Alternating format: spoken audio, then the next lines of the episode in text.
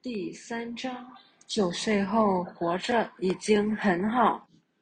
小学四年级暑假尾声，我遇到了意外。我家附近的高压电线原本是好端端的挂在电线杆上，一天忽然在我身边掉下来，我不知就里的拿起它。平常的电线都是包着一层保护胶纸，以防漏电的。这条电线却没有，而我知道的时候已经太迟，我最终不幸的触电了。那时候我正期待着新学期的来临，期待着认识新同学，期待着能快点小学毕业，期待着一场意外彻底改变了我的人生。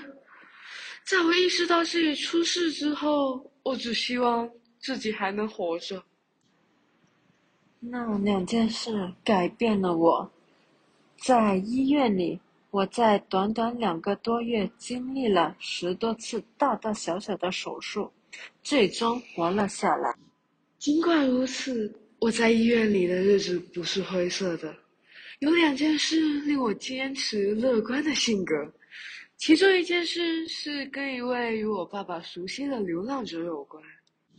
记得我住住的那间医院附近有一个池塘，那位流浪者在我住院期间，经常去池塘捉小鱼给我饲养，令我的心情平复了许多。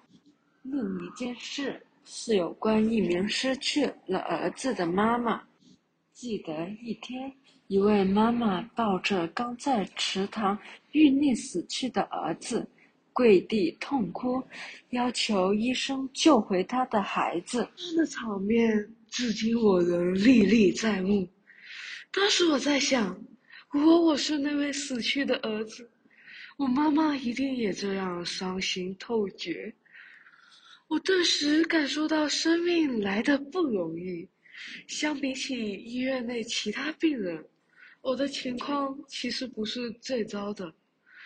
因为自己的心脏仍在跳动，而且还剩下一对健全的腿，感觉已经很好。我只要坚持活下去，一定可以活得更精彩。